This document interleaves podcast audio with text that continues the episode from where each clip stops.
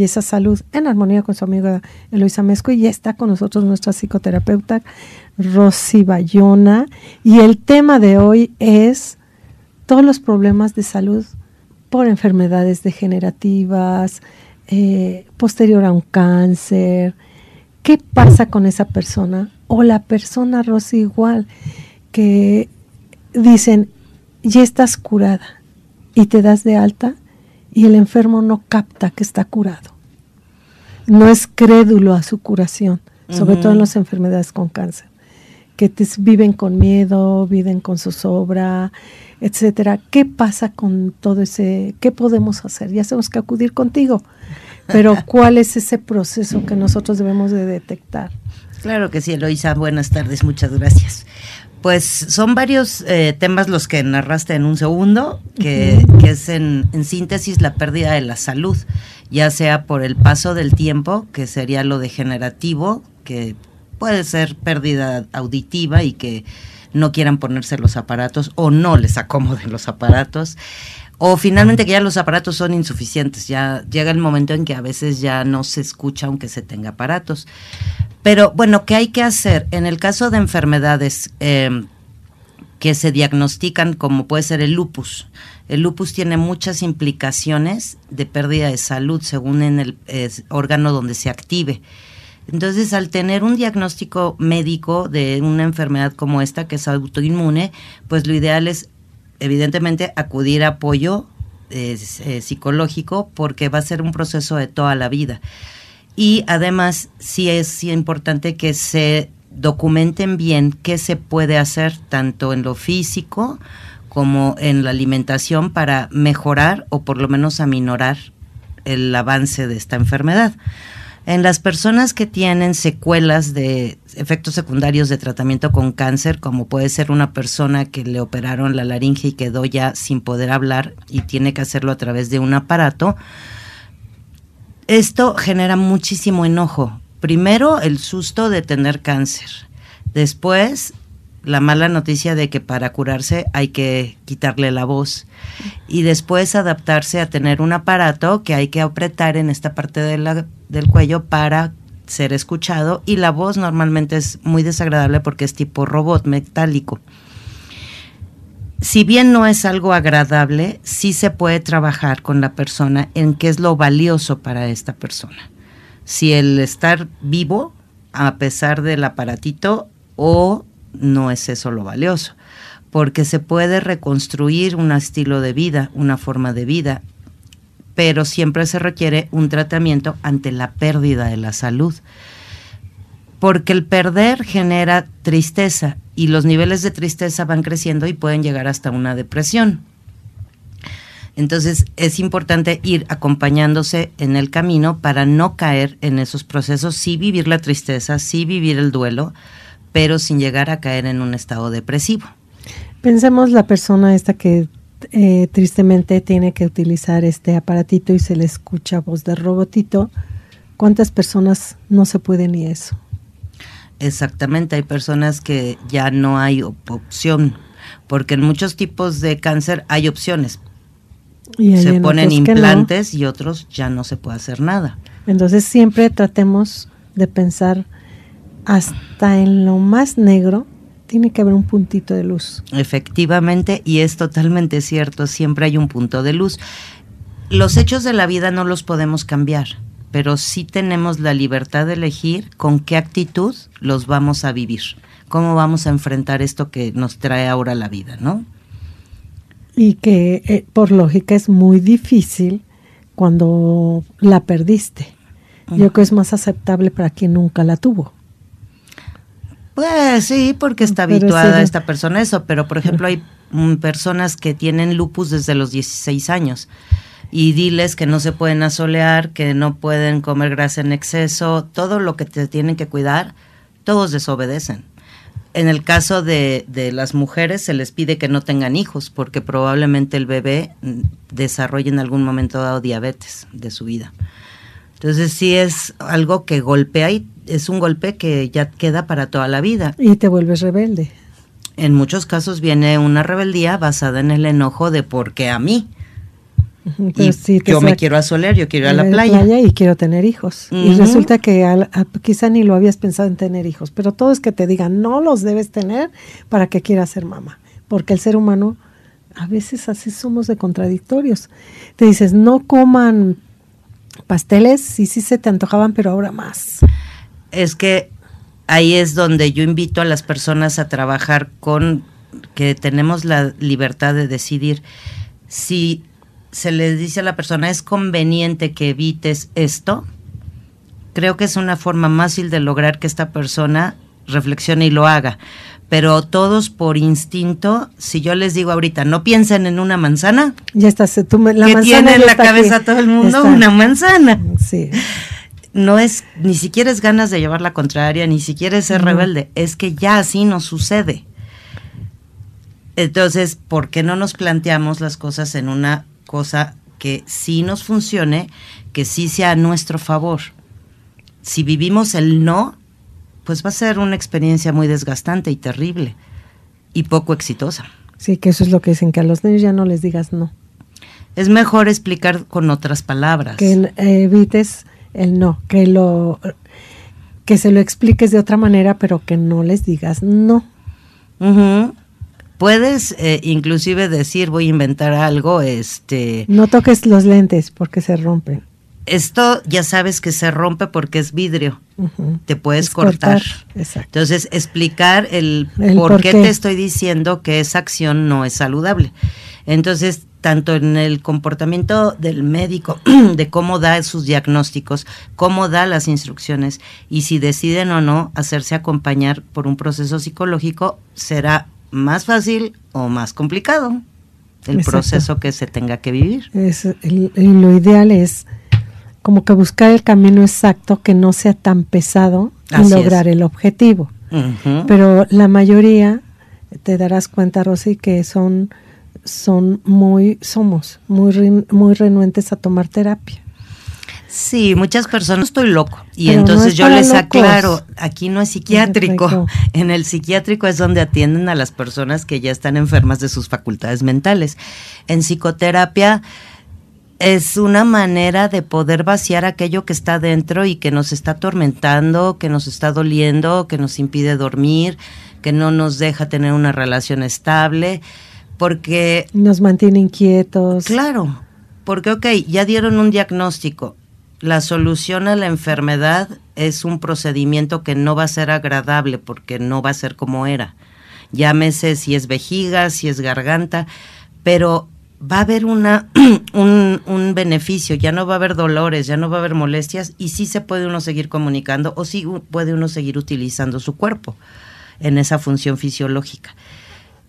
Entonces es aceptar el cambio desde un lugar saludable pensando en qué puedo yo ganar de esto nuevo. Porque si nos aferramos a lo que perdí, simplemente va a ser una sombra que estará con nosotros todo el tiempo y no nos va a permitir disfrutar. Exacto, tenemos incluso hasta que decir qué afortunado soy que me diga cuenta tiempo. Eso es otra. No, me di cuenta a tiempo. Ese es, hacer uso de la medicina preventiva. Exacto. Y que también somos muy renuentes. sí, también, desgraciadamente. Este, y, eso es muy común y es, es, es algo social. Es algo social porque todo es cultural, porque nos hemos ido llevando por la vida así. Al carro sí lo llevas al servicio a los 10 mil, a los 20 mil, a los 30 mil kilómetros. Pero cuando a tu cuerpo dices voy a mi estudio anual. Sí, no es, no es lo común que se escucha. No es lo común, pero que debería de ser. Y tanto económicamente es muchísimo mejor porque... Que enfermarme. Exacto. Ya cuando está enferma la persona, la economía se afecta muchísimo más que con los análisis preventivos. Y también no es lo mismo pescar algo cuando está iniciando que cuando ya es de 5 centímetros. no te ha tocado escuchar, ay, no es que no voy al médico porque qué tal me dice que estoy mal. Claro, hay, hay miedo a que le digan a la persona que algo está mal, por supuesto que hay miedo. Pero que va a pasar ese mal pequeño se va a hacer grande. Sí, pero muchísimas veces el miedo paraliza al ser humano. Por eso es que si eh, se hace un acompañamiento psicológico, conmigo o con quien decidan, las cosas se pueden ya mirar desde otro lugar y se puede aprender a que ese miedo no nos paralice y que sea nuestra contra además. Sí, como que también hacernos responsables. ¿Quiero ser feliz o quiero vivir depresivo? Si quiero ser feliz, es como cuando te pasan en la televisión, vaso medio lleno o vaso medio vacío. ¿Cómo quieres ver tu vida? ¿Media llena o media vacía? Exacto, eso es tomar la decisión de qué hago con lo que es la realidad. No es eh, voy a intentar cambiarla, sino con esto que así es, ¿qué puedo hacer yo para estar lo mejor posible? Porque habría que saber qué es felicidad. Más bien es estar en un ambiente, pues, donde te sientas en paz, a gusto, ¿no? habrá momentos en que sí sea una gran fiesta, pero no es del diario. Y además a cada quien tiene su modo de sentirse en fiesta. Posiblemente a ti te haga sentir en fiesta ver una película y digas, ay, y lo disfrutes mucho. Y yo digo, ay, qué aburrido, prefiero convivir con, con las personas y platicar, conversar, intercambiar. Y cada quien su prototipo de felicidad es diferente según cada persona. Sí, normalmente la felicidad se, se va ligada a, como si se estuviera en una eterna fiesta y riéndose y pasándola súper divertido. Y no es así, esa ya es otra cosa. ¿Quién es, esa alegría? Esa es alegría. ¿Quién, ¿Quién es feliz haciendo deporte? Mucha gente como especialmente los maratonistas. Es feliz haciendo deporte. Y hay quien es feliz sentarse en el sillón, comer palomitas y ver una película, aunque lo ideal sería ir a hacer deporte y no... Y después las palomitas hechas en casa. palomitas hechas en casa. Pero cada quien la hace sentir bien, digamos, un estado de, bienestar eh, a cada persona es diferente. así es, sí. Entonces buscar el lado positivo de lo que te de lo que toque vivir, ¿no? Que te dio el de atrás que venía volteando para otro lado y te dio un golpe en la cabeza, en lugar de molestarte, pues sí, bajas, qué bueno que tengo seguro, le hablo seguro y el señor que le hable seguro, aunque esté traumada, pero creo que es mejor hacer la rabieta, ¿no? Claro, además creo que es importante hacer conciencia que un día uno puede ser el que esté distraído y uno dar el, golpe. Entonces como que estar ahí en cuenta. ¿Qué te parece, Rosy? Nos vamos a un corte y continuamos de cómo sobrellevar emocionalmente el, no estar bien. Claro que El que ya sabes que es una enfermedad para toda la vida y vas a tener que vivir con ella.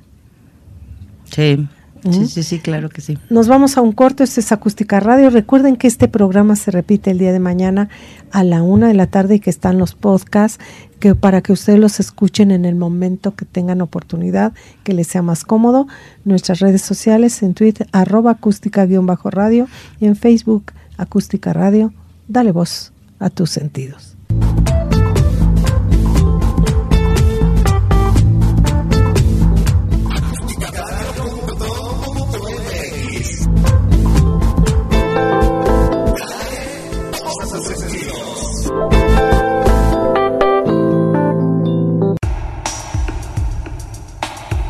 Cápsula de salud.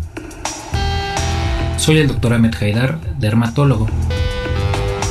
El acné es una enfermedad muy frecuente en los adolescentes y adultos jóvenes. Es muy importante catalogarla para recibir un tratamiento adecuado y que tengas la menor cantidad de secuelas a largo plazo.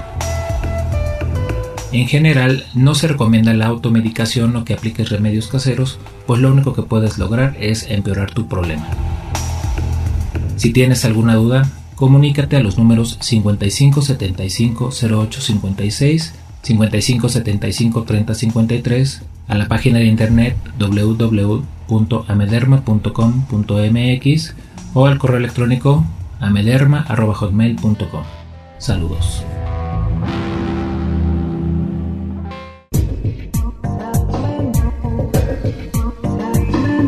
entrevistas, música, diversión, temas actuales y más en Viernes Sociales. Escúchanos en Acústica Radio. Claro, todos los viernes a las 6 de la tarde. Dale voz a tus sentidos.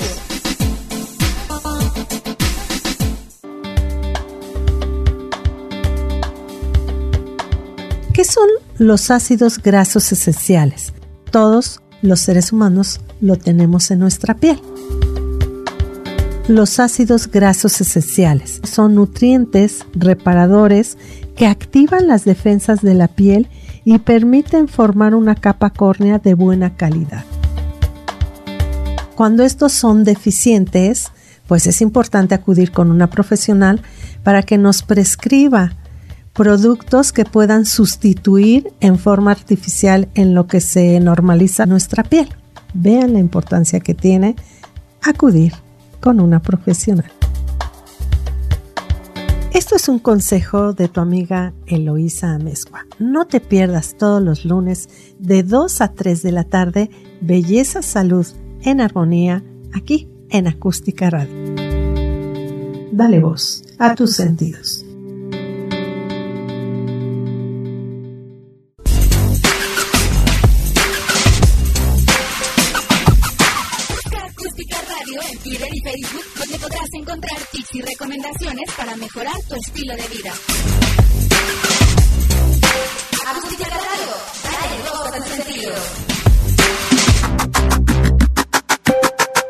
Continuamos con este su programa Belleza Salud en armonía con su amiga Eloisa Mezco. Estamos con la psicoterapeuta Rosy Bayona y, se, y nos está informando y nos está hablando siempre tan simple, tan, tan entendible de todo lo que pasa en nuestro ser, en nuestro sentir, cuando se hay una enfermedad con la que tenemos que convivir toda la vida o no aceptamos el que ya estamos curados de una enfermedad. Todo ese proceso tan doloroso se puede hacer más llevadero si vamos a una terapia. En un acompañamiento psicoterapéutico se hace muchísimo más llevadero e inclusive a veces aún en caso de personas con la enfermedad ya terminal, sus últimos tiempos son buenos, mejoran.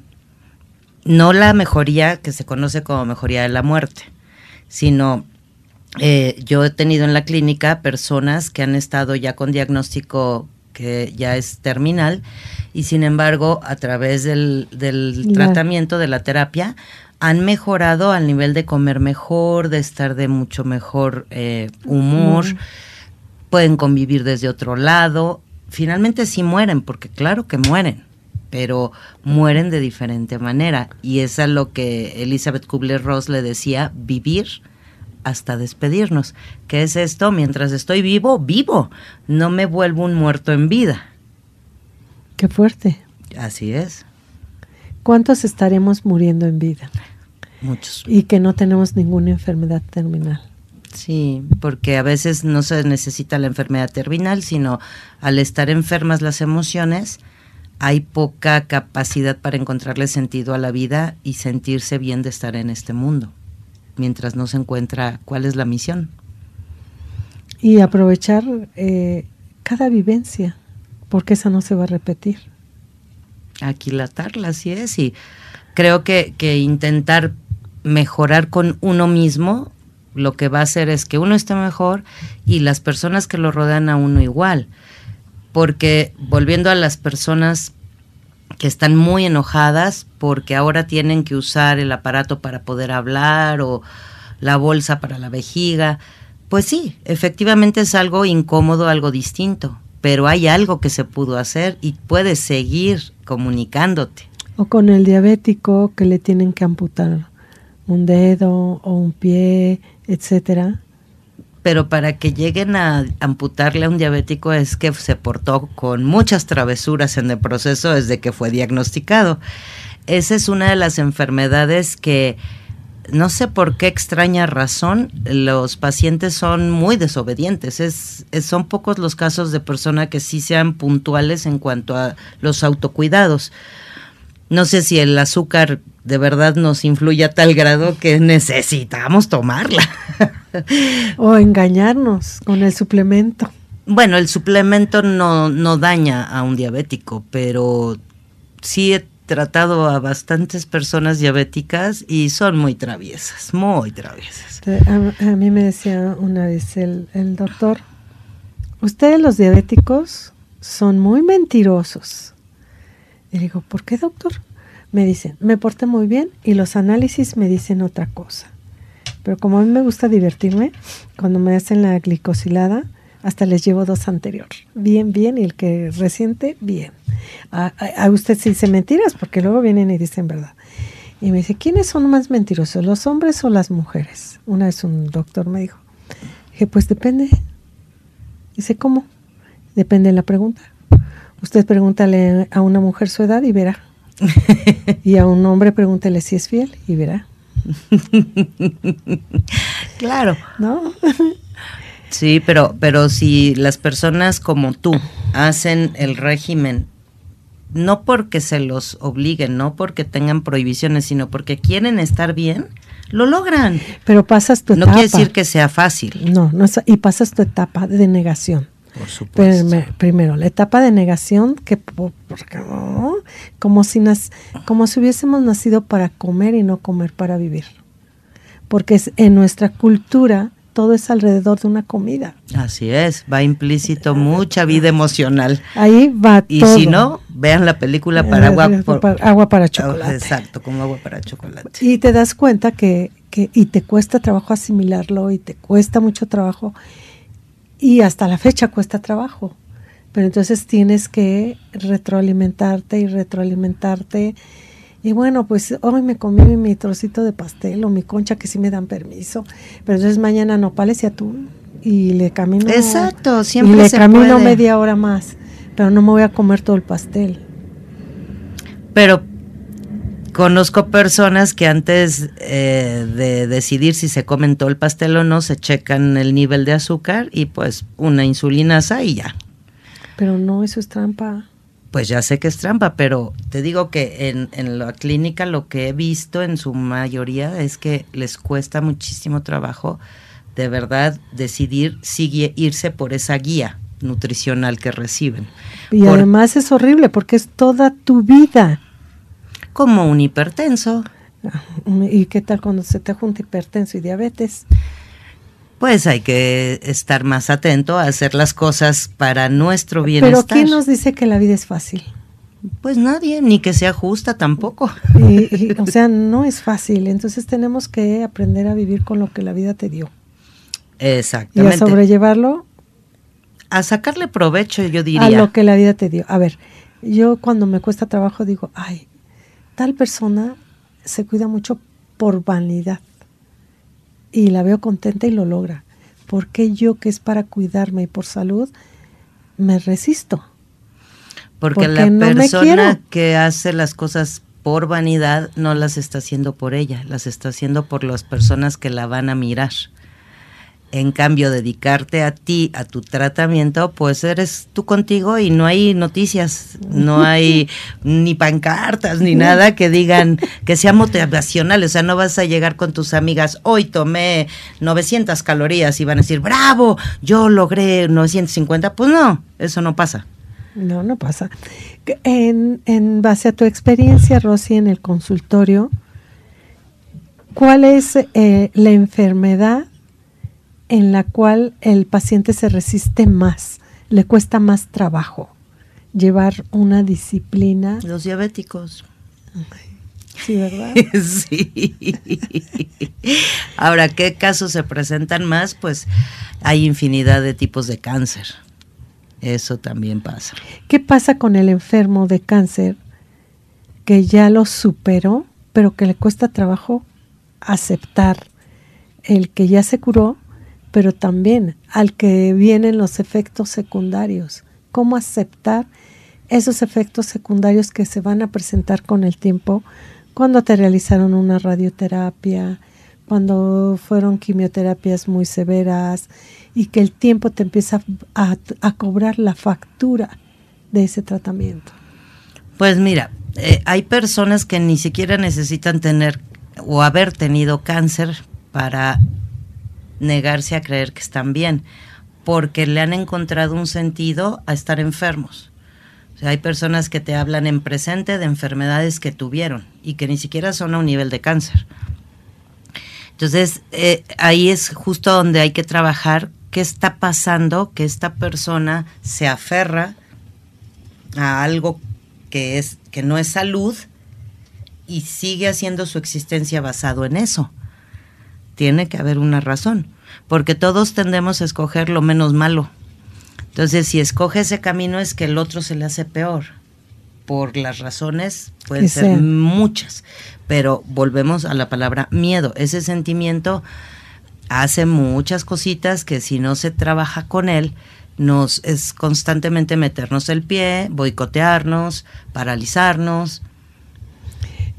estaba viendo la serie de José José. Y en uno de los capítulos que él fue con su psicoterapeuta, porque quiere quitar ese alcoholismo y no sabe cómo superarlo, en esa terapia que le está dando la psicoterapeuta, le dice, lo que pasa es que tú no tomas las riendas de tu vida y dejas que los demás la manejen y tienes miedo a tomarlas. No quieres tomar las, las riendas de tu vida y te victimizas y por eso te pasa lo que te está pasando. Porque no tomas las riendas de tu vida. Qué fuerte lo sé. Y dije, Rosy, se lo voy a comentar en el programa mañana, Rosy. sí, pues es que eso es básico, es hacerse cargo de uno, con las consecuencias de todos y cada uno de nuestros actos. En el caso del, bueno, habrá que haber estado con él en ese proceso para saber, pero lo que se mira en todas las cosas es que tenía una serie de amigos que siempre le proveían ya fuera alcohol o drogas para tenerlo contento. Contento o estafarlo, porque eso dice la serie, ¿no? pues sí, se narra de, ese, estilo. estilo, pero como él tiene miedo, ah, porque dice, ya había dejado de tomar y tomé, pero ¿y por qué tomaste? No, es que ya no conseguía vino y me tomé alcohol de una colonia, algo así. dice, ¿pero quién la metió? ¿Quién la puso ahí? Y en la psicoterapia sale que él mismo se está bloqueando. Él mismo se está dañando, pero es que tal persona me lo dio, tal persona me indujo, tal persona entonces es cuando ya la psicoterapeuta le dice, es que no quieres tomar, tú solo te bloqueas. Va saliendo adelante y tú solo te bloqueas porque no tomas las riendas de tu vida.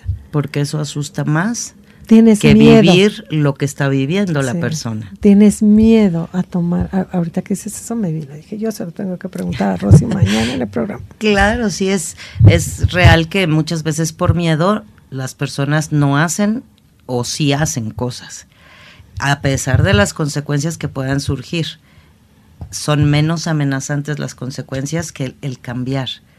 Por eso es que si se está haciendo un acompañamiento psicoterapéutico, el cambio no se vive tan amenazante. Y además va paulatino, va respetando el tiempo de cada una de las personas, no es al ritmo que uno marque. Y además el ir descubriendo el por qué, esa, por qué tengo esa ¿Para qué la sigo haciendo? Porque si es una persona con algún tipo de adicción, eso habla.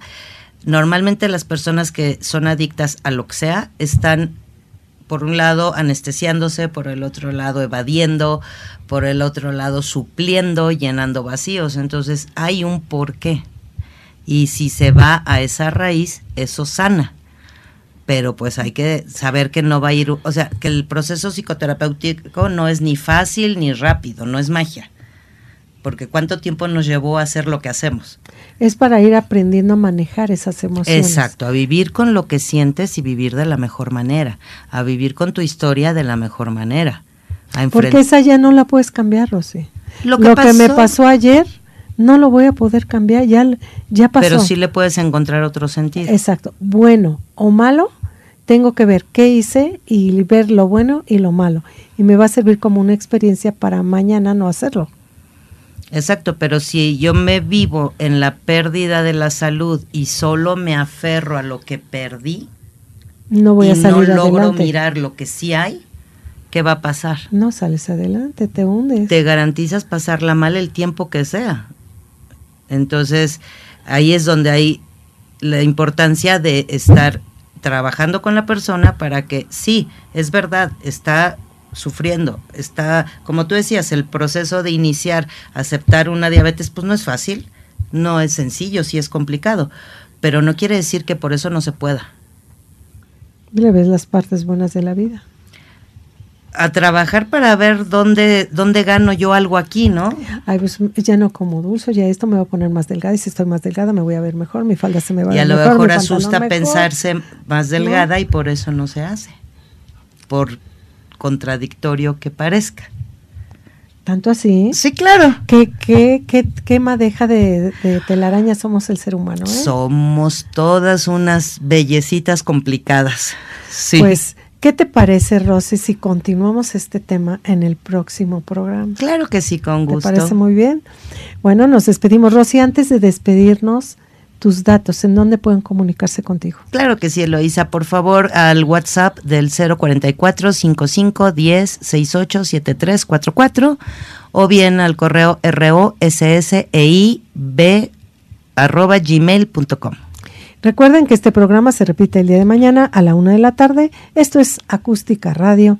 Dale voz a tus sentidos. Dale, voz a tus sentidos. Acústicaradio.com.mx